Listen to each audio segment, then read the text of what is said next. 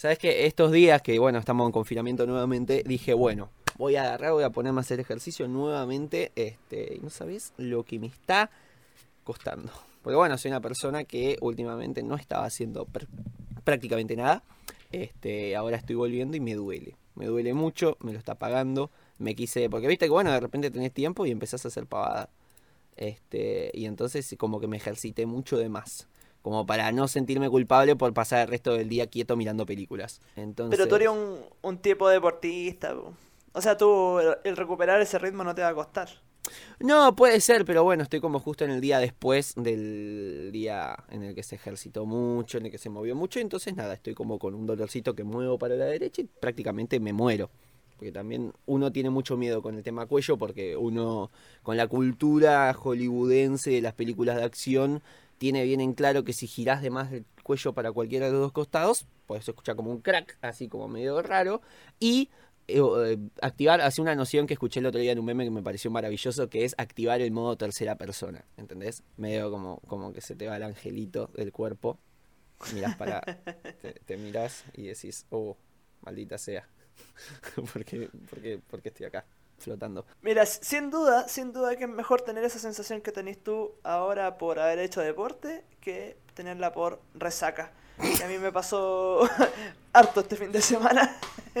Resumen semanal con Nacho y Tommy en Me Está Jodiendo, del 17 al 23 de mayo. Señoras y señores, esto es el resumen semanal de noticias musicales, obviamente, con Ignacio Millirigoyen y Tomás Agustín Carli, que es quien les habla. Este, estamos acá para resumirles todo lo que pasó en lo que la música concierne del 17 al 23 de mayo. Esto no lo hago solo, como les acabo de decir hace unos 15 segundos, sino que lo hago en compañía del musicólogo en proceso, Ignacio Millirigoyen. Nacho, ¿cómo estás? Hola Tommy, aquí muy contento de estar nuevamente dirigiéndome a varios países, a toda Latinoamérica unida y, por qué no decirlo, a todo el mundo. Probablemente el día de mañana cuando, cuando ya nuestro podcast sea más escuchado, ¿cierto? Y por cierto, alguna patrocinadora nos regale una buena silla para evitar estos dolores de espalda. Eh, vamos a mirar estos capítulos con nostalgia. Vamos a decir, saludábamos solo a Chile y Argentina. No, desde ahora voy a saludar a todo el mundo al iniciar el podcast. Imagínate cuando podamos hacerlo así en vivo porque tenemos un núcleo duro de, gente y preguntemos desde dónde nos escuchen. Nos digan desde Nepal, desde Taiwán. Claro. Nada, Japón puede ser porque Japón es como un país al que vos vas. ¿Entendés? Ah, ya tú decías así como Claro, decís, che, claro, y de repente te dice, nada, estoy en, Israel escuchándolos, estoy en, No, por favor, no, eso, no. En Israel en un futuro utópico en el que la cosa con, con Palestina se solucionó, ¿no? Este... Así que, bueno, cuestión nada, no nos vamos a meter ahí, pues no es de lo que nosotros sabemos. De lo que sabemos, y a medias, porque tampoco es que sabemos un montón, es de música. Así que vamos a empezar con las noticias que conciernen a la música esta semana. Mira, Nacho, te propongo lo siguiente. Eh, cambié nuevamente el orden de las cosas. Este, viste que antes la estructura era noticia seria, noticia de mierda, títulos. Después fue noticias de mierda, títulos, eh, noticia seria. Y ahora va a ser títulos, noticias de mierda y el otro, ¿cuál me falta? Noticias serias. Así que bueno, también vamos a tratar de hacerlo rapidito porque la realidad es que no tenemos muchas noticias, no hay mucho interesante en lo que la música concierne. Así que nada, pero vamos a tratar, como le decía recién fuera del aire a Nacho, este, de sacar un poquito de agua de las piedras vamos a tratar de, hablar y comentar un poquito con las cosas que pasaron, porque la verdad, nuevamente tampoco es que se entregaron los Grammy, tampoco es que, no sé, se reveló una historia de abuso sexual de un rockero, que es prácticamente lo que pasa siempre. Así que, bueno, vamos a empezar hablando de este, los títulos. Como para marcarles un poquito el tono de cómo va la cosa de esta semana, bueno, una de las noticias que elegí como cabecera es este Cuarteto de Nos lanza Raro en vinilo para celebrar los 500 años de este disco. Este, esto de acá como ampliando, vi el otro día una publicidad en Instagram, es espantoso lo que me pasó, porque bueno, este, ¿qué te dicen? Que esta edición limitada, que vale 3.500 pesos argentinos, que tampoco es tanta plata, este, salió en una edición de 500 copias. O sea, si vos lo compras, sos una de las 500 personas en el mundo que tiene este vinilo. Uh. Entonces, yo en esta época marcada por eh, la ingesta de consumos innecesarios para aplacar ese vacío existencial que sentimos como persona confinada que, que somos este, por la cuarentena recientemente, recientemente establecida. Eh, bueno, yo entré en la duda de pensar, che, ¿necesito esto? Y estuve a prácticamente nada, una, un chequeo de mi estado bancario de comprármelo. No lo hice finalmente, este, lo, cual también es un tema que me tiene medio sensible, pero eh, e, eso es lo que digo. Caigo, me parece grave que yo caigo en todas las campañas de marketing que puedan hacerse. pero todas, ¿entendés? O sea, me como el cuentito del FIFA 21 diciendo, somos mejores que el FIFA 20, ¿por qué? Y yo me como todo el cuento. Este, me, compro toda la campaña, te dicen esto de la, los 500 ediciones, lo compro. Este, me dicen, esta, esto, esto que tengo acá es mejor que lo que ya tenés porque tal. Puede ser, voy a comprarte. Este, así que nada, soy muy irresponsable financieramente. Bueno, pero mira, ¿quién es uno para decirte algo sobre todo como este tremendo disco raro? Che, qué lindo, me encanta. Sabéis que yo conocí al cuarteto de Nos precisamente por este, listo, eh, por este disco que no es de los primeros para nada, sino que ¿qué, disco es el raro? Es como el... Y raro salió en 2006, ¿no? Creo que es el 11, puede ser. O sí, sea, sí, sí, sí, pero... Eh, fue el disco, sí, este, no es raro lo que te pasa, es el disco que los catapultó a la fama, este, prácticamente en un momento en el que era o la pegamos ahora o ya está. Raro sí ha sido este, el disco importante que los catapultó, así que sí, es un disco bastante icónico y está cumpliendo 15 años. No es mi favorito, debo reconocer. Este, tengo eh, discos que me, que me atraen y que me significan mucho más, como por ejemplo Porfiado. A mí Porfiado fue un disco bastante este, importante que ha marcado mi adolescencia. No sé, Nacho, si compartís o si hay otro que te haya gustado. Bonito disco, no, bonito disco Porfiado. Sí, me gusta mucho, mucho también Porfiado, pero yo me quedo con raro. Es que en general yo soy más como de eh, claro, con Raro lo empecé a descubrir y, obviamente después me metí con otro ya que eh, tú decís, lo que hace el cuarteto de No es muy bueno. O sea, es un trabajo... Entonces cada, al final cada disco que hay escuchando te va tirando una experiencia más o menos nueva, pero yo me quedo como por el disco que le agarré el, el gustito. O sea, porque típico que uno escucha unas canciones antes, tú decías, ah, puede ser, no, pero aquí yo dije, raro, este era el... Y más encima que el dato que aprendí con... Me está jodiendo cuando no era parte de esta familia, es que la carátula es, la mezcla de las caras de todos los integrantes de la banda, ¿no? Sí, me acuerdo una vez que lo habíamos puesto en un Sabías qué. Sí, sí, sí. sí, No, sí, está muy, muy lindo. Es, es, verdad, rescato lo que decís, eso de la calidad que se va superando disco a disco. Es verdad, en ese sentido, el disco de mejor producción, el disco que más este, disfrute te da a oír por un tema más tal vez melódico, un tema más composicional. Eh, es jueves, este, la verdad, eh, ese que es, ¿cómo se llama? Contrapunto entre máquina y hombre o algo así. Este, ese tema a mí la verdad me voló la cabeza, que es un tema eh, prácticamente hecho con el traductor de Google, en el que discuten en un contrapunto, este, en el formato contrapunto, este, Roberto, con una máquina y debaten sobre cuál es más digno, si el humano o si el robot y es genial cómo le va dejando siempre en falta este, la, máquina, cómo termina ganando la máquina. Este, perdón por spoilear la canción si es que existe ese formato de spoilear una canción. Este, aunque bueno, también es subjetivo, podés ponerte del lado del hombre y decir, che, ganó el hombre. Este, bueno, basta, creo que hemos hablado demasiado de un título, así que vamos a pasar a lo siguiente. Y... O sea, sí, para, sí, sí, vamos. que ah, queríamos, avancemos, queríamos ir rápido, queríamos ir rápido. Avancemos, avancemos. Y tuvimos cuánto. Tuvimos cuatro minutos con el primer título, perfecto. Vamos con lo siguiente. Linkin Park libera el documental de Minutes to Midnight. Este, listo, ¿querés comentar algo de esto? No, seguimos. Vida perfecto, nueva. perfecto. Se casó Ariana Grande. Se casó. ¿Quién es Dalton Gómez? Su flamante esposo. Títulos, no nos interesa. Este, pero me acá de algo, algo quiero rescatar, perdón por hablar de cada uno de los títulos, pero esto me parece interesante.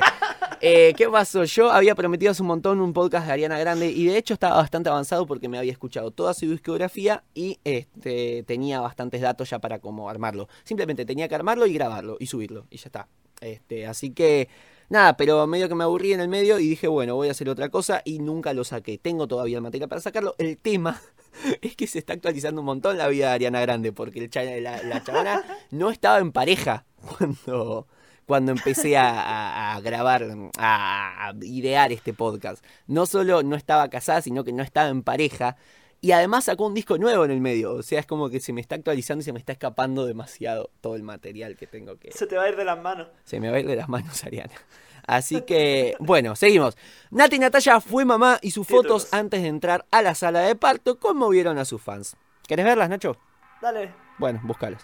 Este, seguimos. BTS estableció, esto es interesante, eh, atentí. BTS estableció el récord mundial como el grupo más reproducido en Spotify con 16,3 mil millones, es decir, 16,3 billones de streams el 27 de abril, superando a Coldplay que tenía 16,1 mil millones.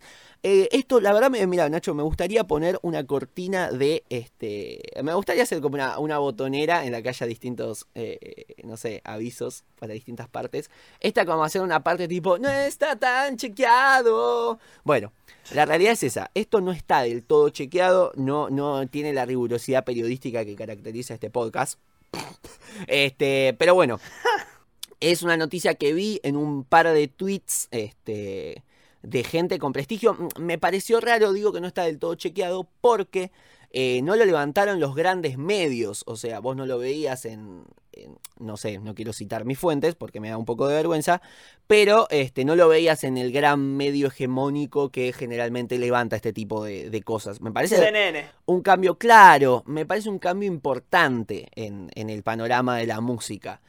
Este, que, que- que haya un nuevo líder en lo que este, a, audiencia se eh, respecta a nivel histórico. Así que la verdad me parece interesante, me parece algo que debemos ver. eh, me, sorprende que el anterior haya sido Coldplay. Este, yo todo bien con, Coldplay, no, es mi grupo favorito, ni está en top 50, creo yo. Este, pero me parece, eh, me, sorprende que sea como el- el grupo más escuchado antes de BTS. Eh, después había visto que estaba Imagine Dragons, también, eh, no, sé, son, son grupos que vos no, no te lo imaginas. No, pero con, con BTS sí te lo, te lo imagináis. BTS, por supuesto. sonando hoy en día. O sea, no me extrañaría. Si, si, si ocupamos tu botonera, que ¿cómo era? ¡Esto no está tan chequeado! Yo me atrevería a decir que pese a que esto no está tan chequeado, yo me la juego porque debe ser verdad. O sea, al final BTS hoy en día está sonando mucho y el fenómeno del K-pop eh, está grande y además que se vincula mucho con la siguiente noticia de la que vamos a hablar, ¿o no? Sí, totalmente. Bueno, sí, sí, es un fenómeno masivo, la verdad, lo de BTS, el, del tema del K-pop, el surgimiento y el auge, este, que, que no es algo tan, eh, tan cercano a nivel fecha, pero sí a nivel histórico estamos a un pasito. Este, bueno, BTS hace historia con Butter en YouTube y Spotify. Recordemos, como habíamos comentado antes, ¿te acuerdas de, de la anécdota esa de la hora entera de una manteca derritiéndose? Me acuerdo Bueno, fue una campaña de marketing que funcionó porque se estrenó Butter el pasado 21 de mayo. Y bueno, el sencillo acumuló la impresionante cantidad de 11.042.335 reproducciones en su primer día en la plataforma berlinera, logrando la mayor cantidad de transmisiones del primer día para cualquier canción en la historia de Spotify. Y rompiendo el récord anterior establecido por Ed Sheeran y el éxito de 2019 de Justin Bieber, I Don't Care, 10.977 millones de reproducciones. Para convertirse en el mayor debut de Spotify de todos los tiempos. Asimismo, el grupo también rompió su propio récord en YouTube por el mejor estreno de la historia, su propio récord y el récord en general, al reunir 3,9 millones de espectadores en simultáneo durante la primera emisión de Butter, superando así su propio récord de más de 3 millones en el estreno de Dynamite. Tienen el 1 y el 2. Y nosotros el otro día teníamos 18 espectadores en un stream de una película y casi que nos orinamos. Bueno, eh, ¿tú escuchaste la canción, Tommy? Sí, la escuché. ¿Sí? ¿Y qué tal? ¿Qué te pareció? Me gustó. eh, me, me resultó bastante similar a Dynamite. Este, bueno, esto es un tema sobre lo que después quiero, quiero adentrarme, sobre el tema de toda la música que, que salió esta semana. Este, pero no sé, me, me, me gustó. Es un tema que volvería a escuchar, es un tema que metería en una playlist, pero eh, no lo sentí con toda la personalidad. Este, ¿Tiene la personalidad de BTS impresa? Sí, por supuesto, pero no encontré una personalidad distintiva en el tema. Como que no, no, no, no- sé, no encontré como un rasgo que lo distinga de los demás temas en, en sí. Pero bueno, me gustó. La verdad que me, me pareció un tema bastante digno. 7 Carly sobre 10. Para mí, mira, están repitiendo una, una buena fórmula que le ha dado resultado. Sí, por. Eh, la las últimas canciones, eh, no sé si, si mal no recuerdo, Boy With Love puede ser, eh, Fake Love, eh, bueno, Dynamite y ahora esta. eh, tú dices, claro, aquí hay algo que resulta. Y Ah, creo claro, que a mí lo que me pasa con BTS, yo sin ser muy fanático, de hecho sin conocer mucho acerca de K-Pop, creo que de, de una u otra manera están metiendo un fenómeno que, que no me cabe duda que va a dar que hablar. O sea, ya tienen un, un fandom súper aguerrido, un fandom súper leal. Y ellos, yo creo que, pese a todo, pese a que a lo mejor, claro, no encontramos un rasgo distintivo, creo que sí responden a, al estándar de calidad. Y me parece que eso ya es una base importante. Hay que ver si el tema la pega, eh, si ya está rompiendo récord. Eh, no sé, la estrategia de marketing, como tú dices, resultó. Da gusto que cuando en este podcast nos encontramos con segundas partes de noticias que ya hablamos. Sí, Así que nada. Bueno, acá lo, lo interesante también de Butter que, que leí el otro día, eh, que es una de las primeras canciones que sacaron completamente en inglés. Mm. que ta- también Claro, es una entonces- estrategia. Inscribirse un poquito en el mercado internacional, lamentablemente, este es eh, también merodear, sino in- sumergirse directamente en el idioma inglés. Así que están también un poquito con esa estrategia que ayuda por lo menos a la comprensión internacional. Este, un idioma de más fácil acceso que es este, el, el inglés por sobre el coreano. Digo de fácil acceso por una cuestión histórica, por supuesto. Este, bueno, así que nada.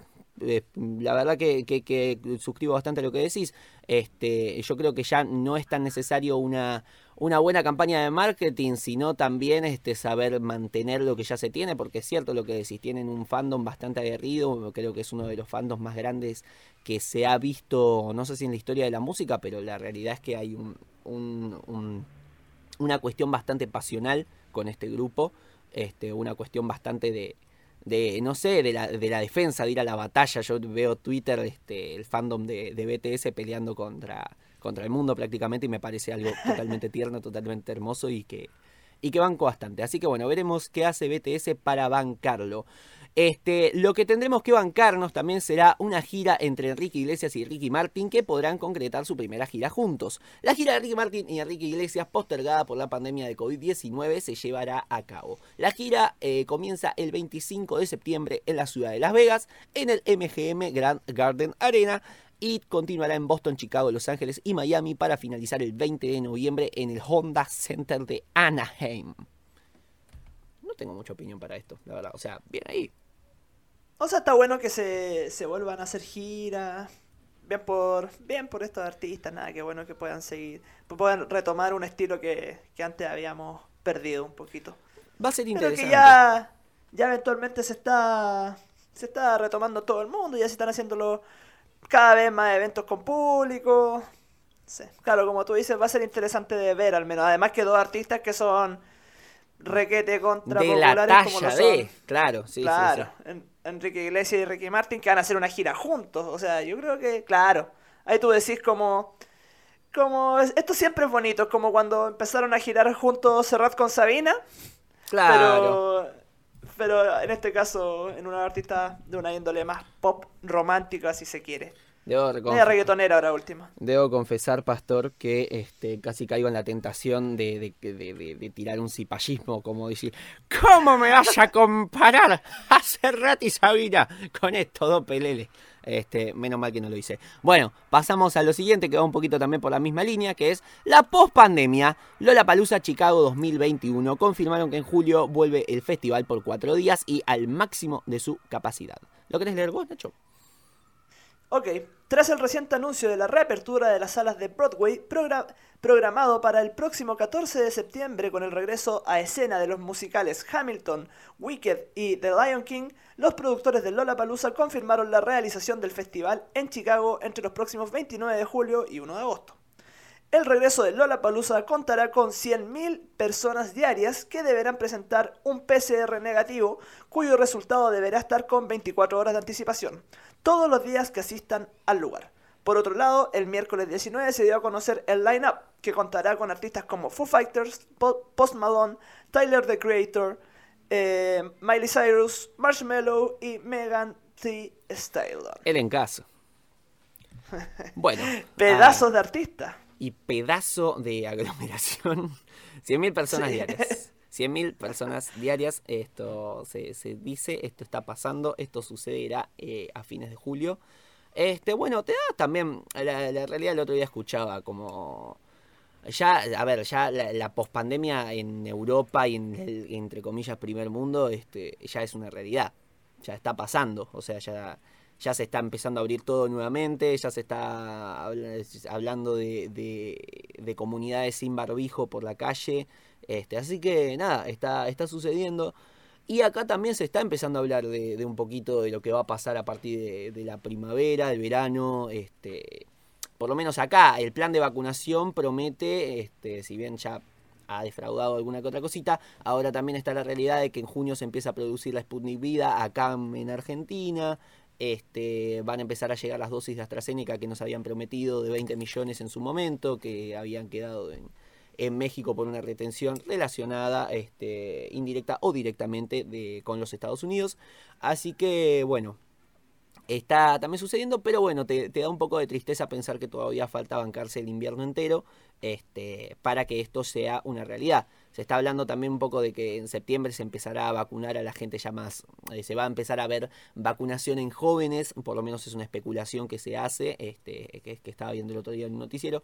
Así que bueno, este da no, una combinación entre envidia, bronca y esperanza, podría decirse. Este, envidia en el sentido de que, bueno, este, qué, lindo y qué, qué cagada ver que allá hay lugares del mundo donde la situación está tan holgada como para hacer un Lollapalooza, mientras que acá este, tenemos récord de contagios y por consecuencia eh, de muertes.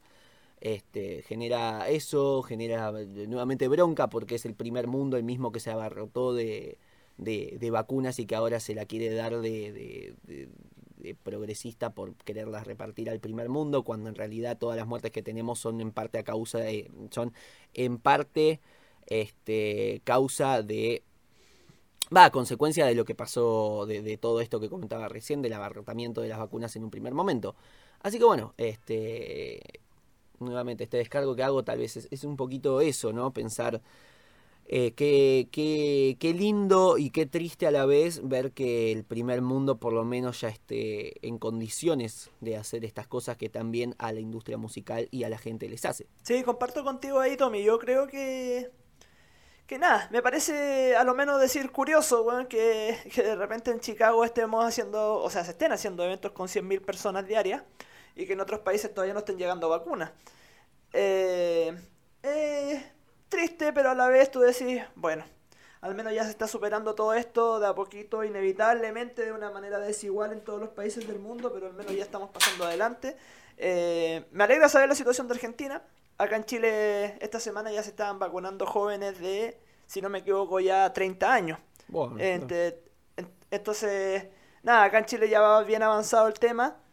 Em, yo ya tengo mis dos dosis, como ya lo he dicho anteriormente, mm. así que... Eh, nada, pues, nada, uno esperaría que, que, ojalá esto también vaya marcando un, un cierre de todo esto, esto, todo esto por lo que hemos pasado y volver a revivir estos eventos que uno dice, eh, al ver estos artistas como Foo Fighters, Post Malone, eh, nada, qué bonito poder verlos en el escenario nuevamente y ojalá que, la realidad se vuelva a replicar en todos los países del mundo lo antes posible. Completamente, che. Eh, escúchame, Nacho, una cosa que me quedó ahí flotando. ¿Vos tenés vacuna puesta por este, ser personal esencial en tanto docente o porque te correspondía por edad? Eh, porque yo trabajo en un hogar de ancianos, en un centro de, de larga estadía. Ah, mira. Que un negocio que tenemos, un negocio. Claro. qué feo eso, qué feo. ¿viste? Trabajamos con lo viejo, está bien. Bueno, bueno, me gusta que, que hables sin descaro acá y digas, dice que este trabajas con la, con la gente mayor, me gusta. Oh, iba a decir un trabajo que tenemos como familia, como mm. familia, que lo montamos con, con mi, mi papá y mi mamá. lo montamos entre los tres. Qué Obviamente bonito, mi che. mamá es la directora ahí, pero la inversión la hicimos entre los tres, así que nada, eh, es muy muy bonito eso, así que por eso estoy vacunado porque claro, ahí ahí los centros acá en Chile los centros de larga estadía fueron la segunda prioridad después del personal de salud. Bueno, claro, claro, claro. Bueno, bueno, che, me alegro, mira, no sabía esto. Sí, un- no- nunca es tarde para conocernos, Tomás. Bueno, sí, sí, un poco conocese en vivo, otro poco afuera, otro poco viendo película. Y cuando te, menos te lo esperes, ya estaremos o yo en Chile o usted en Buenos Aires. Así que.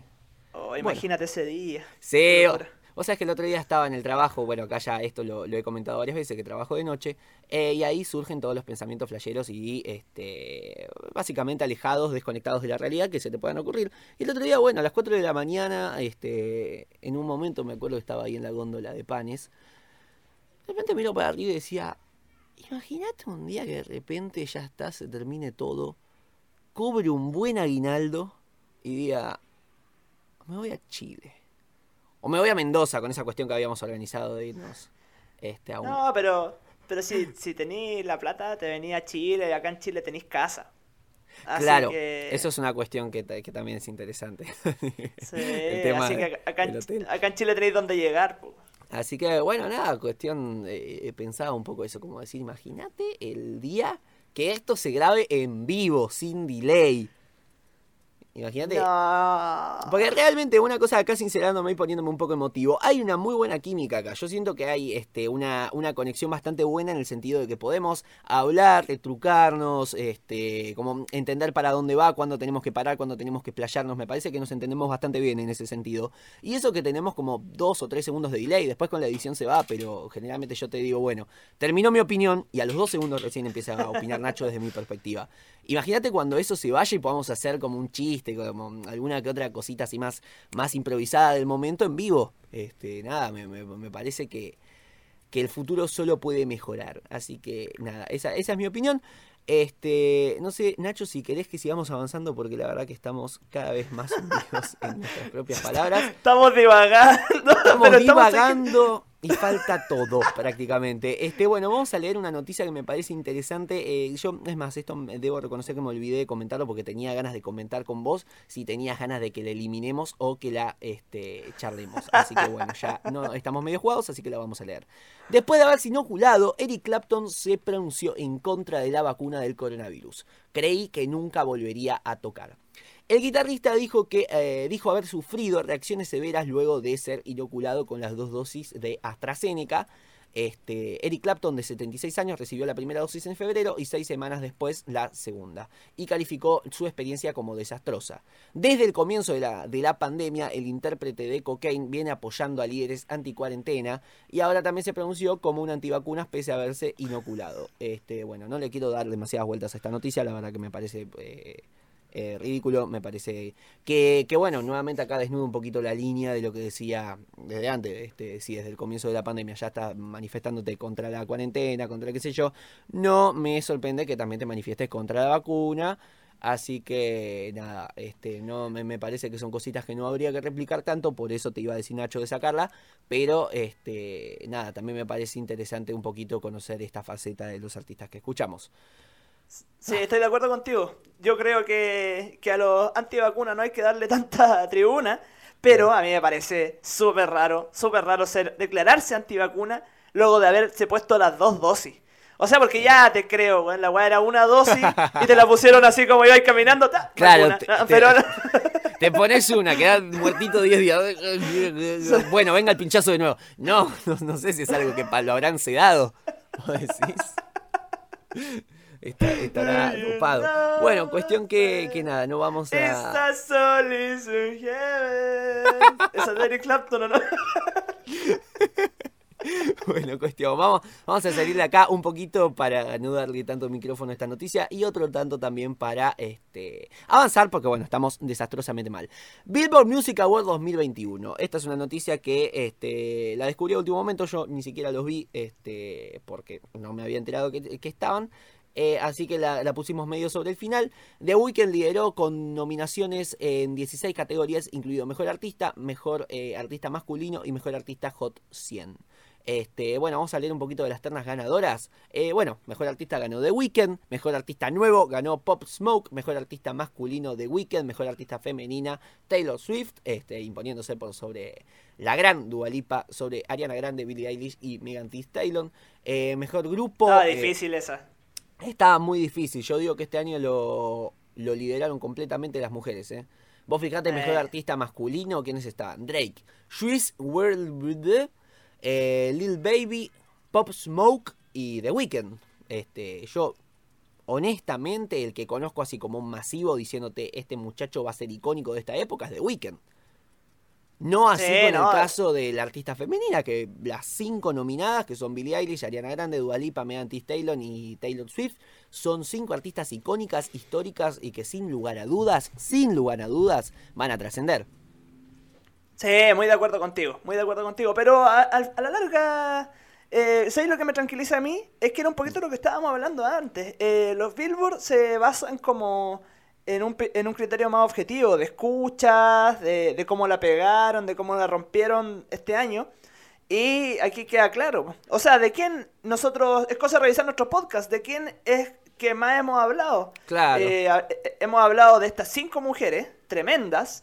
Y de The Weeknd, obviamente, que hemos hablado, pero también hablamos en torno a esto de la polémica que pasó con los Grammy y todo eso. Pero, pero nada, yo creo que estas cinco mujeres que estaban nominadas acá han dejado mucho que hablar. No me extraña que estén aquí, y como tú dices, tampoco me extraña que sean artistas que vayamos a recordar, que miremos para atrás el 2021. Y claro, estas fueron las artistas del año. Sí, totalmente. Bueno, acá dos cositas que quiero rescatar. Primero, que con esto que decís que los nombramos, sí, yo creo que a The Weeknd no lo nombramos tanto en el, en el sentido de, de, de- de su música y su, eh, no sé, su producción a nivel estadístico. Eh, básicamente porque no hablamos de los álbumes, pero si hacemos también el top 5 álbumes escuchados, este, hace un montón, pero hace un montón que este el disco de The Weeknd, el último que sacó, está rankeando entre los cinco primeros, por no decirte entre los Claro. tres. Así que también es un, es un disco bastante importante. Y acá con esto que hablabas de los votos en, en base a una estadística, una cuestión más, más de ventas, que en mi opinión es lo que debería ser porque es un poco la elección del público, este, acá hay una categoría que es la elección del público, que es mejor artista en redes sociales, voto del público. ¿Quién lo ganó? BTS, por supuesto. Así que bueno, ya me parece que hemos nombrado las artistas, los artistas. No, pe- pero hay que ¿Qué más nombrar hay? esta categoría que, que no puedo creer que esté. ¿Cuál, cuál, cuál, cuál? Mejor artista cristiano. que yo de verdad no lo ¡Ay, sí! Sí, no, en esta página en la que estoy yo, este, te tira como los más importantes, pero hay un mejor artista cristiano, gente. Sí, ele- Elevation Worship ganó. Elevation Worship, me encanta. Este, No Pero también hay un, hay un, hay mejor artista de gospel también, sí. Pero el gospel ya es un estilo. Pero Sí, el gospel es algo que trasciende la religión, me parece a mí, así que vamos. Claro. Está, está bien, eso lo, lo entiendo, me gusta, y si hay una categoría tan específica como música cristiana, me parece que música gospel es lo mínimo que puede haber. Eh, qué cosa rara, qué incómodo. Bueno, vamos a pasar, me parece que vamos a seguir adelante con las últimas noticias. Este, que bueno, son tres muertes hacia el hilo. ¿Querés que lea yo la primera, vos la segunda y yo la tercera de nuevo? Bueno. Bueno, murió Antonio María Russo, uno de los fundadores de Juventus Lírica. El director musical Antonio María Russo murió este viernes, víctima de cáncer a los 87 años. El artista, nacido en Sicilia, Italia, tuvo una larga trayectoria como director de coros en la Argentina y fue uno de los fundadores de Juventus Lírica, este, la Asociación de Ópera y Ópera de Cámara, creada en 1999. Fue director del coro estable del Teatro, Colón entre 1989 y 1992. Director titular de la Cámara este, de la Orquesta Filarmónica de Buenos Aires en 1982 y codirector de la Orquesta de Cámara del Colón en 1989. Nuestras condolencias. Y también para, obviamente, para estas dos muertes más que vamos a mencionar. Eh, por mi parte, te hablo un poquito de que murió el músico italiano Franco Viatato a los 76 años. El músico Franco Vi... Battiato, uno de los más célebres cantautores y compositores italianos, ha fallecido el martes 18 en su casa de Milo, Sicilia, sur de Italia, a los 76 años tras una larga enfermedad, según informó su familia. Battiato, que llevaba tiempo alejado de los escenarios, era conocido mundialmente por el estilo poético y existencial que lo acompañó durante toda su carrera, con canciones tan famosas como Centro di Gravità Permanenti o Voglio Vederti Danzare. No conforme con darme las noticias en inglés, Pero decilo, dale. en italiano. Pero se puede, Nacho, se puede. Centro di gravità permanente. Voglio perderti danzare. Yo te lo digo como un regalo. Pronunciar cosas en italiano es un regalo. Qué idioma bonito. Este, bueno, el músico MC Kevin murió al arrojarse a una pileta desde un quinto piso, en una clara alusión, homenaje, parodia o robo a Charlie García. El músico brasileño MC Kevin, uno de los mayores hombres de la escena del funk carioca, un género que acabo de descubrir, este, murió a los 23 años luego de caer de un quinto piso en un hotel de Río de Janeiro y se sospecha que intentó arrojarse desde las alturas a una piscina. La policía informó que sospecha que Kevin Nacimiento Bueno, este, quien estaba en el mejor momento de su carrera, intentó arrojarse a la pileta desde el balcón del quinto piso de un hotel, pero su cabeza impactó contra el borde. La esposa de MC Kevin y músicos amigos declararon este lunes en la comisaría y en principio está descartada la hipótesis de suicidio, según el canal de noticias Globo News. Un amigo de Neymar, que también lo despidió ahí en las redes sociales.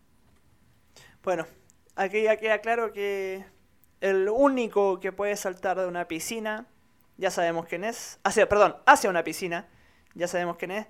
Lamentable, obviamente, la muerte, pero Charlie García hay uno solo. Hermosa conclusión. ¿Viste? Esto, a esto lo llamo sacar agua de las piedras. ¿Ves?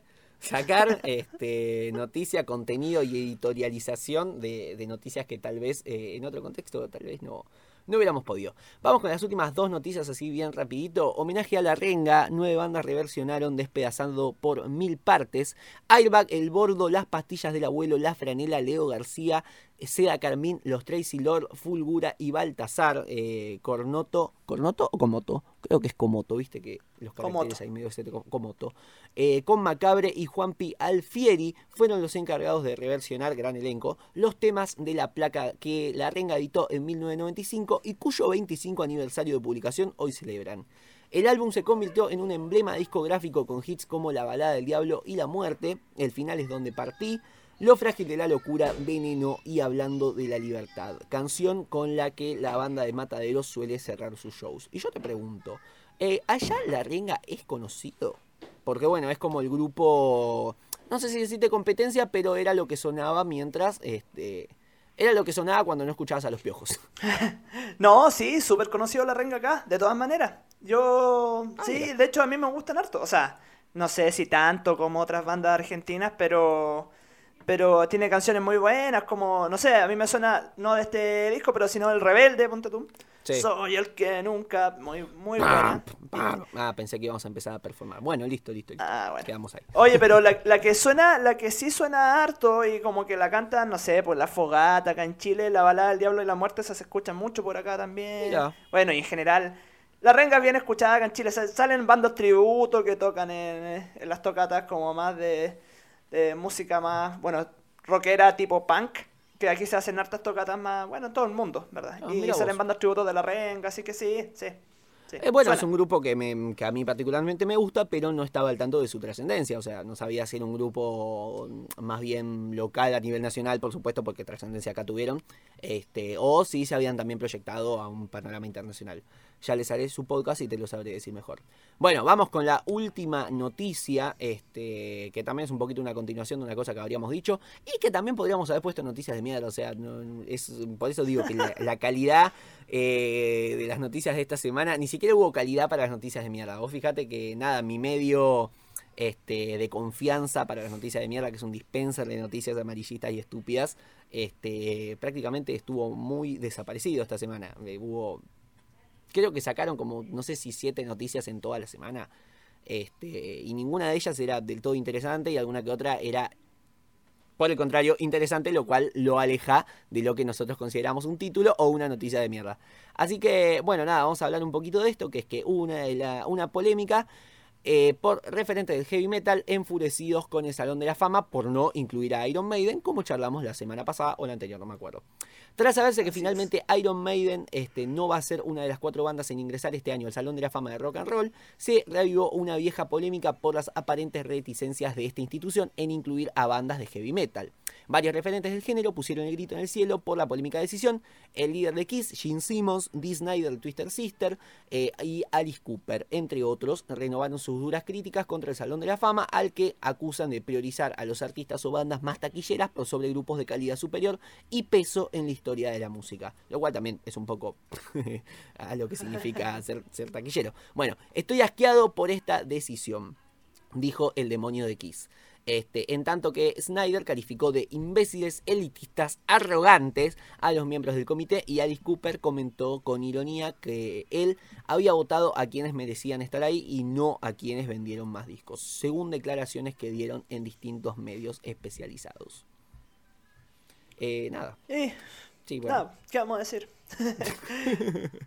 Me encanta. La, la industria de la música, mira, la industria de la música se mueve por las ventas, weón. La industria de la música se mueve por lo que venden y para qué andamos con cosas. Iron Maiden también se mueve por las ventas. Sí, Iron Maiden a la larga, de hecho, eh, es una banda pop, es una banda que suena dentro de la, de la cultura de la música popular. Así que no nos Sí, pisemos la, eso. no nos pisemos la, ¿cómo se dice? ¿Cómo, cómo es el dicho? No nos pisemos la, la cola, no. la, la- la corbata. Vamos a inventarla. No nos pisemos la corbata. No nos pisemos el cable de la guitarra entre músicos. No, digamos Mira, sí. No nos pisemos la corbata entre. La corbata, porque corbata es una palabra linda, corbata. ¿Sabías que viene del italiano, del italiano que vos detestás al parecer? Según me estoy No, no, no, no es que yo deteste el italiano. es Detestás que el italiano, Nacho, Ustedes, está- ya está ustedes los argentinos, Sí. los argentinos les encanta parecer que son italianos. Ah, ahora No. me decís Cipayo, está bien. Bueno, listo, listo. Sí. ¿Querés- sal- ¿Salimos de acá o empezamos una buena discusión cultural? Que yo está encantado, pero bueno, entiendo que acá no, tal vez no tenemos todo el tiempo del mundo. Si querés, Una buena, una buena y ofensiva discusión cultural. una buena y ofensiva discusión cultural. bueno, dale, vamos a salir de ahí. Bueno, Nachito, ¿querés escuchar un poquito de música? Sí, por favor, viene muy bien para este momento. Bueno, pues entonces nos vamos a Cuenca, Ecuador. Este, el grupo que nos trae esta semana Manaus de Gucci es Equinoccio, un grupo también de, de música más estilo indie. Este, tienen dos álbumes, el primero de ellos lanzados en 2019. Este, bueno, vamos a escuchar primero que nada eh, el temita, uno de los temas que más me gustó a mí, que fue Modo Despertar. Eh, pertenece al segundo disco, al último lanzado en plena cuarentena, el 18 de mayo de 2020, Lía Sarde Doce. Este, bueno, el tema que les voy a eh, mostrar es el último de este disco, que se llama Modo Despertar. Ah, creo que es el último, no sé, había escuchado otro, tenía dos opciones, uno era el último y el otro no sé si era modo despertar, por ahí era el último, por ahí no. Bueno, buscan modo despertar de Equinoccio. Suena en Me está jodiendo, el resumen semanal de noticias.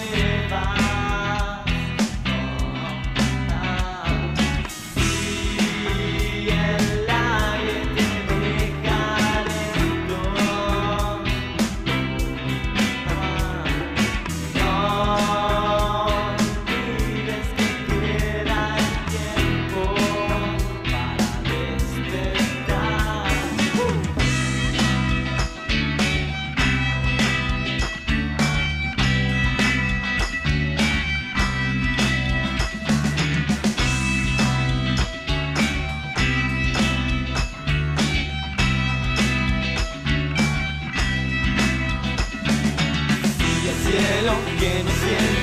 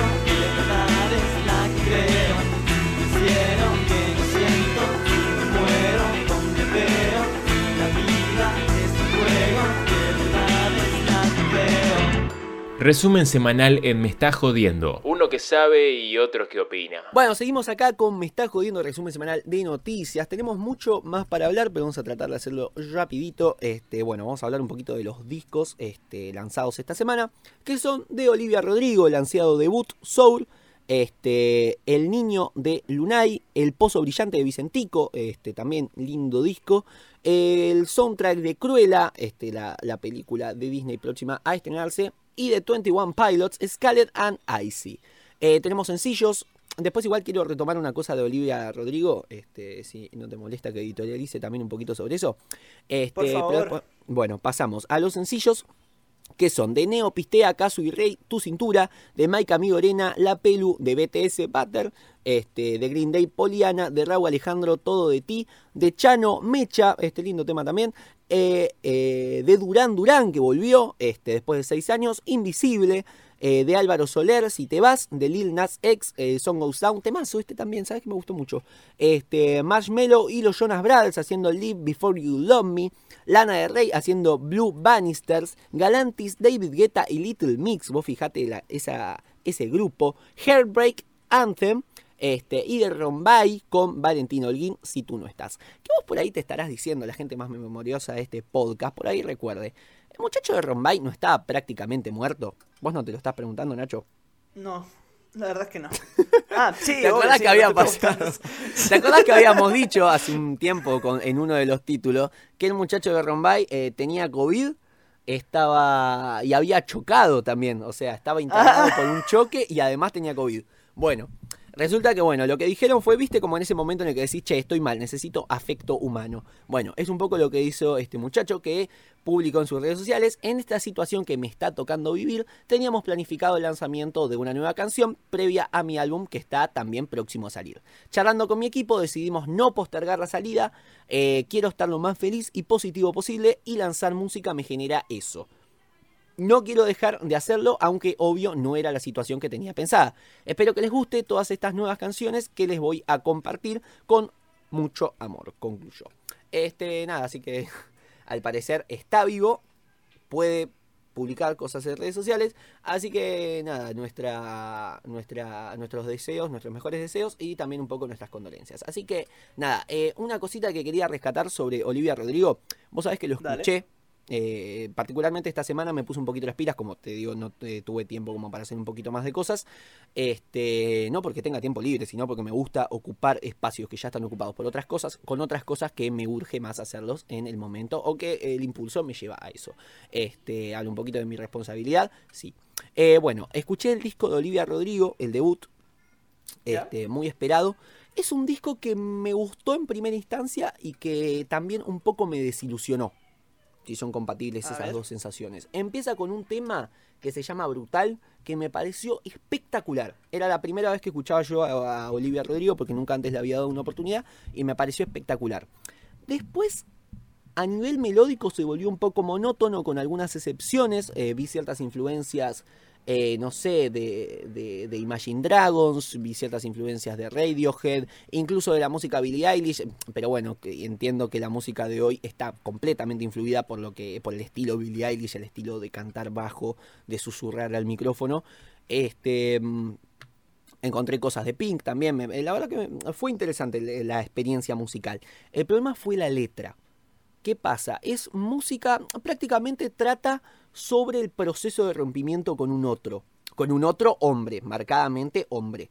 Este. Nada, me pareció como un mensaje que yo pensé que ya se había superado como sociedad. Que es eso de la respon- No sé, eso de la idealización de un otro al que se quiere recuperar post rompimiento, una cuestión de una competencia con la nueva pareja. No sé, más allá, primero me pareció decir como, che, pero esto es música muy para adolescente. Después dije, bueno, sí, tiene sentido. Tampoco, eso no es, no es algo reprochable, no, no se puede marcar como un defecto. Pero me pasó como, no sé, yo pensé que, que, que esa idealización de un amor romántico, del nunca voy a encontrar a alguien como vos, del eh, fuimos destinados el uno para el otro, todo esa, ese concepto, yo pensé que como sociedad medio que lo estábamos superando, no sé, este, no, eh, yo la, la pregunta que me hacía es, ¿Será una cuestión eterna esto de, de- del hablar del amor romántico? Este, ¿Será una, una cuestión inherente al ser humano la idealización de un otro? ¿Será una, una cuestión que vendrá con todas las sociedades venideras, por más deconstruidas y progresistas que sean? Este, porque, no sé, me, pareció como algo que no escuchabas un montón, esta cuestión de, del otro como una- un complemento, como una media naranja, como algo que necesitas sí o sí para vivir. Eh, no sé, me llamó mucho la atención, por eso mm, no, no sé si decir que fue exactamente lo que es el título, que es agrio, porque soul significa agrio. Este, no sé si fue agria mi recepción del disco, pero sí agridulce, como que me gustó a nivel melódico, eh, me pareció interesante, más allá de un- ciertas monotonías que encontré, pero me mm, como que me llamó la, la- la atención esta cuestión lírica. Eh, que no sé, son- no me acuerdo cuántos temas eran, creo, no sé, ponerle que eran 12. Bueno, de esos 12 temas, 10 trataban sobre lo mismo, sobre la idealización de un otro con el que rompiste y tratar de competir contra la pareja actual y decirle, che, escúchame, con- conmigo la pasamos mejor y nada, este, ya está. Eh, Te, idealizo y no puedo superarte y sos lo mejor y fuimos, eh, y el destino y qué sé yo, y todos esos valores que pensé que eh, ya no, no iban a ser el mainstream. Bueno, vos pensás que Olivia Rodrigo, muchos la, hablan de ella como la nueva Miley Cyrus, más allá de esa comparación que tampoco me gusta tanto, pero se habla, no sé, se habla como que ella va a ser la, la, la nueva referencia de las nuevas generaciones, justamente. Por eso, no sé, me preocupa que se sigan pregonando estos ideales. Esa es mi, mi visión, de, eso es lo que interpreté del disco ayer mientras hacía los ejercicios que me llevaron a que hoy me duela el alma.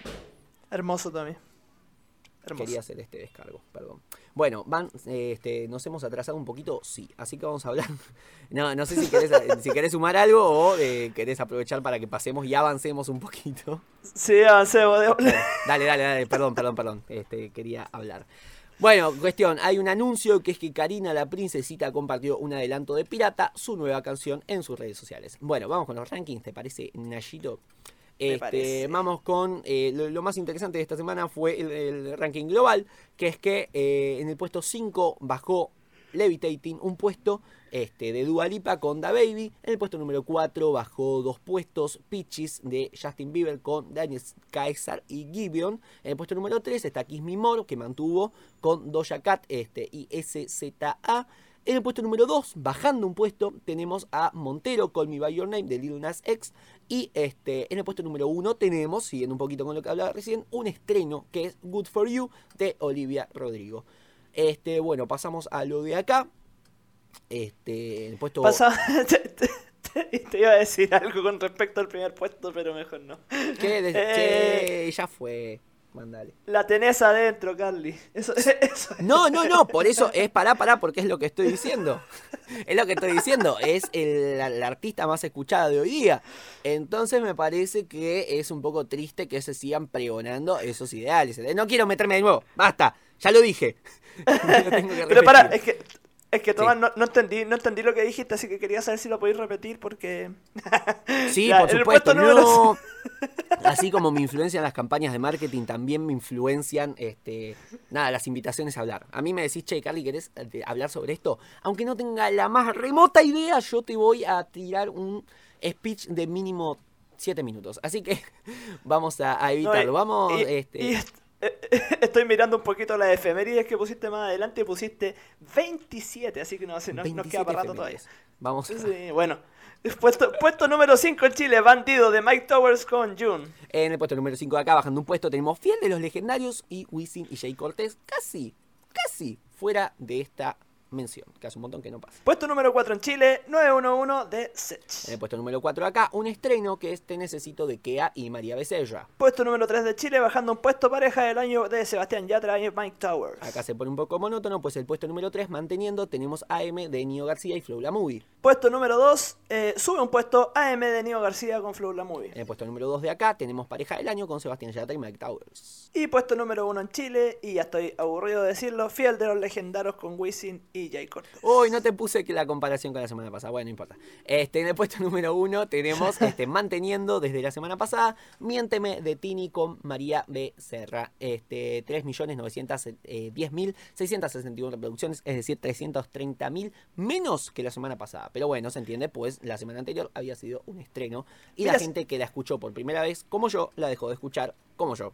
Así que, bueno, vamos con las efemérides. Tenemos 27. No sé si querés cantarlas esta semana o querés que las digamos así rapidito. Y seguimos No, con... dale, dale. Mira, yo creo que tú escoges una para cantar y yo escojo una para cantar. Bueno, es que me estás haciendo elegir y es difícil esto. Bueno, vamos a hacer así, las que queramos, las que haya que cantar, las que no haya que cantar, no. Bueno, tenemos 27 efemérides en un periodo de 207 años, una cuestión numeróloga muy bonita. En 1813 nace Richard Wagner, compositor alemán, compositor del Amanecer de las Valquirias, y me pongo de pie. O sea, no me pongo de pie, pero metafóricamente se entiende.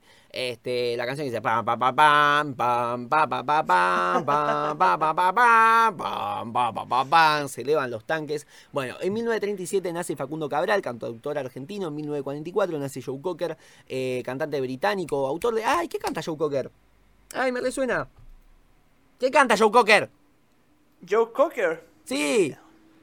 Tiene un par así como la de You can leave your head on. Esa. Ah, bueno, en mira. 1945 nace Pete Townshend, guitarrista histórico de The Who. En 1951 nace Joey Ramone, y me pongo de pie metafóricamente otra vez, vocalista histórico de The Ramones. En 1953 nace Luca Prodan, músico argentino. En 1954 nace Phil Rudd, baterista de ACDC. En 1957 nace Jimmy McShane, integrante histórico de Baltimora. Bueno, Baltimora, creo eso, vamos a cantar las que requieran ilustración. Este, Baltimora, ¿qué canta Baltimora? A ver. Cántate, una- cántate una de Baltimore. güey. Oh, oh, oh. Es listo, no tiene nada más. No, no, no Ufa. existe la categoría cantar algo más. Son los autores de Tarzan Boy. Punto. Este, bueno, en 1958 el 58 nace Paul Diano, este, vocalista histórico de Iron Maiden. En 1959, y acá me voy a jugar la lengua, nace Israel Kamakawiwo Ole, cantante hawaiano, autor de, por ejemplo, Somewhere Over the Rainbow. Este, no hace falta, ya con lo que dije, ya no hace falta ni cantarla. En 1959 nace Morrissey, músico y vocalista británico. En 1961, y ahora me pongo de pie físicamente, nace Lucía Galán, integrante del dúo, y me pongo sobre la silla Pimpinela. La puta que lo parió, qué buen grupo. Este, ¿Quién es? Soy yo, Nacho. ¿Qué vienes a buscar? A vos, Nacho. Ya es tarde. ¿Por qué, Nacho? No sé. Vos decime, Tommy. Ah, bueno, no, que quería que sea yo. No, no, mira, si empiezo, la verdad, no, no estoy con las cuerdas vocales para cantar Pimpinela, pero sí para ponerme de pie nombrándolos. Así que bueno, seguimos. En 1962 nace Marilyn Monroe, eh, en cualquiera. En 1962 Marilyn Monroe le canta Happy Birthday Mr. President al entonces presidente John F. Kennedy. En 1972 nace el gran Notorious Big, este rapero estadounidense. En 1975 muere Aníbal Troilo, este tanguero bandoneonista argentino. En 1977 nace y me pongo, no mentira, este, Natalia Oreiro, actriz y cantante uruguaya muy querida por esta comunidad, particularmente por mí. En 1979 Kiss lanza I Was Made for Loving You como sencillo. Ah, esto no lo puse, pero en 1980 eh, Peter Criss abandonaba Kiss, o sea, fíjate, un año después. Este, en 1982 Queen lanza el álbum Hot Space, eh, que lo integran temas como... Dale, ¿Hot Nacho. Space? Sí. Dale, Nacho. No sé. No sé qué, qué tema está en Hot Space. Bueno, te lo digo, David Bowie. Ah, Under Precious. Bueno, cantalo, dale. Ya. Under Precious. Bueno, eso a nivel radial fue espantoso porque... Ya. Eso a nivel radial fue espantoso porque es como que los dos estábamos cantando riff a nuestro tiempo. Seguro que muy descoordinado. Bueno, no importa. En 1984, The Dark Side of the Moon de Pink Floyd cumple 10 años entre los 200 álbumes más vendidos según la lista Billboard. En 1992 muere Atahualpa Yupanqui, cantautor y escritor folclórico argentino. En 1997 Radiohead lanza el álbum OK Computer. En el 2000, Bon Jovi, y me pongo de pie de nuevo, lanza It's My Life como sencillo. Listo. Oye, yo que disfrutaba mucho el eh, cuando era más pequeño disfrutaba mucho el videoclip de It's My Life. Ay, Bueno, sí, ¿o es no? muy bonito, es muy bonito. El, el otro día justamente lo estaba escuchando, justamente en, en base a esto, a estas efemérides que estaba haciendo, dije, che, vamos a ver, vamos a ver este es hermoso. Una joyita. En 2012 muere Donna Summer, cantante y compositora estadounidense, autora, por ejemplo, de.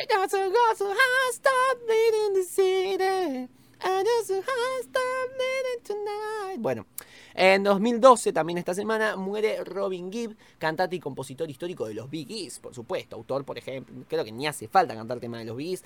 Así que seguimos. En dos- Gracias, Nacho. Gracias por ilustrarnos. Seguimos. En 2016 Ariana Grande lanza el álbum Dangerous Woman, este, donde estaba, si no me equivoco, Side to Side, este, no sé si Problem. No, no me acuerdo, no quiero desinformar. Así que bueno, en 2019 Paulo Londra lanza el álbum Home Run. Paulo Londra que está desaparecido por una cuestión legal. Así que, eh, bueno, en 2020 Woz lanza el EP y me pongo de pie de nuevo. Tres puntos suspensivos. ¿Qué Se está poniendo de pie de EP. verdad. Sí, no, claro, sí, sí, sí, esta vez sí. No, no, no, cuando se entiende por el micrófono, cuando se me escucha más alejado. No, qué buen EP, no, no sé si vos lo tenés escuchado, eh, tres puntos No, no lo de tengo vos. escuchado. Escúchalo, es hermoso, es hermoso. Este, fue, lo sacó en plena cuarentena, así que como muy en esa época donde estaba todo el mundo sacando sus temas de saldremos más fuertes, unidos venceremos y toda esa ñoñada de marzo, abril, mayo 2020. Este, bueno, en ese contexto Woz saca este, un EP bastante lindo, música muy de encierro, música muy de invierno. Y mira, si, si me apuras, te digo que lo pondría en la playlist invernal. Vamos a hacer eso. Esta semana, la playlist invernal va a tener, este, va a integrar, va a ser integrada por Alma Dinamita, de Woz. Este, recomiendo mucho ese tema y lo voy a poner en la playlist invernal, que ya la armé y ya la subí, porque esta semana también estuve trabajando en el podcast en la página de Instagram. Este, Y algo también que quiero poner es que, eh, ¿cómo se llama? Que también creé una playlist con toda la música lanzada esta semana, este, por lo menos toda la que nombramos acá. Así que también tienen eso para ir a escuchar. eh, si quieren en nuestro Instagram, tienen todo mucho mejor organizado. En las historias destacadas tienen este, todos los programas que hemos lanzado históricamente. Así que, bueno, vayan para allá. Y bueno, ya con esto medio que estaríamos terminando. Faltan las recomendaciones. Me imagino que vamos una hora cinco. Ah, mira, una hora dos, por lo menos, de crudo. Así que, nada, Nacho, no sé si querés hacer vos la recomendación, si querés que empiece yo. Bueno, voy yo con mi recomendación porque. Mira, iba, iba a recomendar algo a nivel general, pero mejor lo voy a hacer algo más a nivel más particular, así nos damos más espacio. Eh, supongo que tú conoces los formatos Tiny Desk, ¿o Sí, no, claro. Tommy? Sí. Bueno, yo particularmente he estado muy metido y, y qué bueno que lo mencionamos un poquito en este, en este capítulo, y lo hemos mencionado anteriormente, con el de Billie Eilish. Lo encuentro muy bonito, encuentro que se luce bastante bien en el piano que eh, bueno también tiene esa capacidad de, lucir bien su voz que Billie Eilish no solamente es buena compositora sino que buena intérprete Eh, si no me equivoco lo acompaña solamente un guitarrista y, y nada y también un poquito la gracia del Tiny Desk entonces en YouTube Tiny Desk de Billie Eilish yo lo recomiendo para para tener unos 10 momentos, perdón, unos 10 minutitos tranquilitos, de buena música, eh, y también una buena apertura a Billie Eilish desde otra perspectiva, porque si bien la conocemos desde su faceta eh, de los discos, ¿cierto? Con todas las nuevas producciones que ha estado sacando, particularmente el 2020, el Tiny Desk viene como a coronar este formato desde otra perspectiva. Así que, ah, mi recomendación de esta semana, Tiny Desk de Billie Eilish. Perfecto, perfecto, sí, muy interesante. La verdad que una versión así un poquito más acústica o alternativa de la música de Billie Eilish con la voz que tiene Billie Eilish, la verdad que me parece que puede ser algo interesante, así que lo escucharé. Este, vos también tiene acá, ponele voz a todo en mi, en mi línea de hoy, pero bueno, este, vos hace poco sacó su Tiny Desk. Eh, hola, soy el Tommy Carly Editor. No, me equivoqué, no tiene un Tiny Desk, sino que tiene una versión en vivo, es un live set, eh, eh, más o menos parecido. Bueno, escúchalo. Donde, pero y, y acá está lo relevante, eh, donde canta Alma Dinamita, que es el tema que quise añadir yo a la playlist invernal de esta semana. Así que... Así que nada, me parece también una cosita interesante y que también extiendo mi recomendación al Tiny Desk de Woz. Por mi parte, este, bueno, esto tal vez esté un poquito spoileado porque vos viste mis historias, este, pero quiero recomendar también un poquito para ser un poco empático con este, mi, mis compatriotas que eh, recientemente se han tenido que encerrar este, hasta el, si no me equivoco, viernes que viene o domingo que viene, no tengo muy bien claro, este, hasta el 31 de mayo. Este, voy a recomendar una película, una película que vi el sábado, que es Nowhere Boy o Mi nombre es John Lennon, una película del 2009, es una de las este, dos películas así por lo menos trascendentales que se han hecho eh, respecto de lo que es la, vida y obra de, de John Lennon. Eh, me parece interesante porque es una película, no es un documental, es una película con un cast, con un guion, con un argumento. Este, está dirigida por Sam Taylor Wood. Este, acá, uy, casi leo el dato de Billie Eilish Tiny Desk, que me lo anoté justo abajo. Pero bueno, básicamente está basada en una biografía escrita por la medio hermana de Lennon, Julia Bride, eh, Julia Byle, perdón. Este, bueno, a ver, es una película que me pareció muy, muy linda para empatizar, más allá de que, a ver, no podés tomar la historia como algo 100% verídico porque bueno, hay, hay muchas cosas inchequeables que hayan sucedido, como conversaciones, discusiones, este, reencuentros, desencuentros, no sé, cosas que obviamente en una película no podés, este, no, no, no, no, sé si recrear eh, un formato 100% verídico, hay mucho de, de lo ficcional, mucho de lo de relato, pero eh, al mismo tiempo me parece que es una linda forma de acercarse de otra manera a la historia de los Beatles, de abordarla de una manera distinta. Este, básicamente de lo que trata la película es de su, de donde hace el foco es en el vínculo con su madre, eh, con la, famosa Julia Lennon. Este, me parece que es, muy interesante en ese sentido. Trata prácticamente desde la primera vez que se ven, desde la infancia de Lennon, eh, o sea, John Lennon eh, tuvo una madre que por este que eh, como su hermana entendía que había mucha irresponsabilidad en ella decidió este quedarse con la con la con el tutelaje de, John Lennon eh, hasta que en su adolescencia John Lennon decidió volver con su madre, empezar a visitarla más, ella le contagió su, su gusto por la música, este, y bueno, estuvo muy presente en los principios de lo que fue el proto Beatles, que fue The Quarrymen. Este, estuvo muy presente en esa época y bueno, en un momento en el que ya la, relación estaba mucho más consolidada, y esto spoileando un poco la película, pero también es un poco lo que sucede en la vida real, eh, ella muere, eh, muere en un accidente automovilístico. Entonces, bueno, cuenta un poco esa historia. Este empieza cuando se reencuentran, termina cuando se muere. Entonces eh, es una, historia que hace foco en eso. Pero me parece bastante interesante. Nuevamente, no es una película muy, muy ambiciosa. Pero este sí eh, es interesante y linda de ver. Así que nada, es una película bastante cortita, dura una horita y media. Así que eh, nada, es una recomendación muy bonita para abordar los Beatles de otra forma. Y por supuesto aparece Paul McCartney y George Harrison. Actores que hacen No, me- ¿no? Me, me parece, me parece tremenda esa recomendación, así que le vamos ahí a, a meter a una buena película de los Beatles, nunca está de más. Así que nada, bueno, cuando la vi en tu historia ya fue como, hay que verla. Así es que, muy bonita, realmente es muy bonita, me hizo llorar. Este, es, la, es la segunda película de John Lennon que me hace llorar y es muy curioso porque he visto dos, así que es un tema al parecer muy sensible John Lennon en mí. Así que nada, este, la recomiendo 100%, es una película muy para ver estos días, así que recomiendo eso. Eh, repito, Nowhere Boy o Mi nombre es eh, John Lennon eh, del año 2009. La encuentran en Amazon Prime o la pueden descargar ilegalmente. Una cosa que no recomendamos, pero que también es una cosa. Es como lo de Eric Clapton. Pero que se puede hacer. Claro, es como lo de Eric Clapton. Lo- no, no, no, no está bien, no lo recomendamos, no hablamos, pero lo decimos. Así que, bueno. Hasta acá hemos llegado, hemos terminado ya con todo lo que teníamos para decir, así que bueno, me, parece también oportuno recordar nuestras redes sociales, nuestras cositas. Este, yo soy Tommy Carly, me encuentran así como Tommy Carly, Tommy con Y, Carly con Y latina. Nacho es ignacio.milla, milla con doble L. Este, nuestro podcast lo encuentran como Me está jodiendo podcast. Eh, tenemos muchos proyectos por delante, no, no hemos charlado esto con Nacho, pero próximamente estaríamos tratando de normalizar la situación con las guías definitivas y las discografías universales. También nos gustaría empezar como a subir las cosas, como le decimos siempre, un poquito este, a los reels de Instagram, un poquito a YouTube.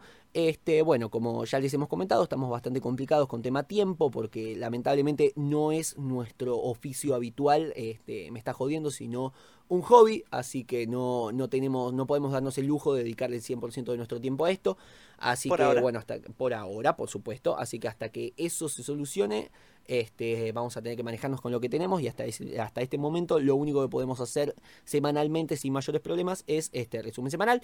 Así que bueno, eh, no queda más que agradecerles al núcleo duro de la gente que queda, que llega hasta acá, que me alegra este, decir y pensar que este, cada vez es más. Así que, bueno, nada, por mi parte no hay mucho más para decir. Ahora vamos a hablar un poquito del tema de, de la, de la banda recomendada. Así que no sé si te querés despedir. Vos, Nacho. Sí, muchas gracias por, por escucharnos, muchas gracias a ti Tommy por estar aquí de vuelta. Que siento que hoy día eh, anduvimos un poquito más relajados, que la noticia estuvo más relajada también. Eh, Nada, nada, siempre es bonito tener una conversación aquí en este, en este bello podcast, en esta linda familia que se llama Me Está Jodiendo. Eh, y nada, así que muchas gracias por, por escucharnos el día de hoy. Y nos vamos con esta tremenda banda que estamos escuchando y de la cual Tommy nos va a hablar a continuación. Sí, nos vamos con Equinoccio nuevamente. Este, adhiero a lo que decías recién de que fue un podcast bastante relajado. También fue un podcast bastante productivo porque creo que teníamos bastante para decir, bastante para opinar. Fue bastante lindo, este, yo lo disfruté mucho. Este, y nada, me parece que la semana que viene vamos a, depender bastante de las noticias de mierda que nos tiren para este, volver a hacerlo. Justamente un poco por ahí es eso, la tendencia de las noticias marca la, nuestra propia tendencia emocional. Así que bueno, vamos a esperar que la semana que viene vengan muchas noticias más de mierda y volveremos este, con, el, con el ánimo y la producción de siempre. Así que bueno, nos vamos con Equinoccio. Nuevamente vamos a escuchar el último sencillo lanzado muy recientemente. Este, fue lanzado el 9 de mayo de 2021. Yo ya tenía 21 años, pero no hace tanto. Así que, bueno, nada, vamos a, vamos a irnos con este grupo este, que se autodefine como un tipo de indie rock con inclinaciones psicodélicas. Este, el grupo, perdón, el tema con el que nos vamos ahora es Il Meglio Perme. Este, un, temita bastante lindo, bastante relajante también. Este, suscribo bastante con esta cuestión de la música invernal. Es música bastante, así como bastante orquestal, bastante relajada, música con, con eco, con reverb. Así que Nada, es un grupo que recomiendo bastante para escuchar particularmente en esta, en esta época del año. Eh, bueno, música ecuatoriana los encuentran como Equinoccio en las redes, todo separado por guiones bajos, a ver si me explico. Es muy difícil, la verdad, de compartir esta cuenta. ¿Qué querés que te diga? Bueno, es E-Q-I-I-N, la- pr- prácticamente la palabra equinoccio separada eh, a nivel letras por guiones bajos. Así que, bueno, así los encuentran en Instagram. Y bueno, nada, vayan a dejarles algún mensajito lindo, que la verdad que su música es maravillosa y me alegra estar difundiendo tanto su música como la de tantos otros artistas independientes. Este, un lindo formato que estamos empezando a mantener acá. Nacho, sin nada más que decir, nos estaríamos despidiendo con Il Meglio Perme. Este, Bueno, nos vamos con esa tremenda canción entonces para escuchar a Equinoccio directamente desde el Ecuador. Tommy, siempre, ha sido, siempre es un gusto conversar contigo. Igualmente, Nachito, nos estamos viendo la semana que viene para más resúmenes semanales de noticias. Los queremos mucho, las queremos mucho, les queremos mucho. Así que nada, hasta la próxima. Esto es Me está jodiendo el resumen semanal de noticias. Nos vamos con Il Meglio Perme de Equinoccio. Chau. Resumen semanal en Me Está Jodiendo. Conducción: Ignacio Milla Irigoyen y Tomás Agustín Carli. Locución: Guido Benagui. Diseño gráfico: Zoe Vitale. Producción: Tomás Carli y Manaos de Gucci.